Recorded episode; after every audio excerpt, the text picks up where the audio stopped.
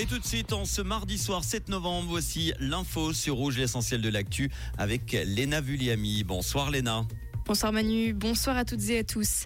Le canton de Vaud veut interdire la vente des cigarettes électroniques aux mineurs. Le Grand Conseil a accepté en premier débat le projet de modification de trois lois.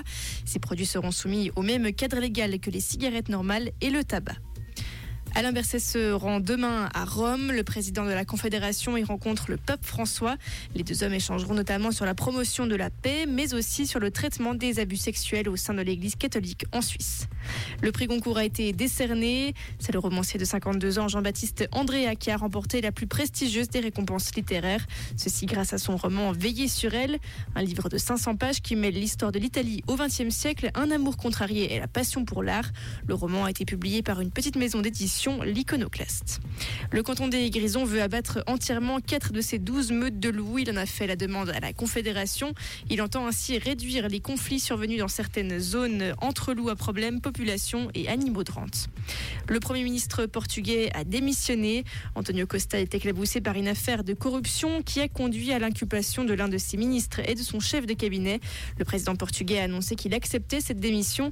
Il a convoqué les partis représentés au Parlement en vue de l'organisation d'un scrutin anticipé. Et Charles III a prononcé le discours du trône au Parlement britannique, ce pour la première fois en tant que roi. Le gouvernement conservateur du Premier ministre Rishi Sunak a cherché à présenter une vision à long terme à l'approche des élections. Merci Léna et à tout à l'heure 19h en fin d'émission pour euh, le dernier Flash Info.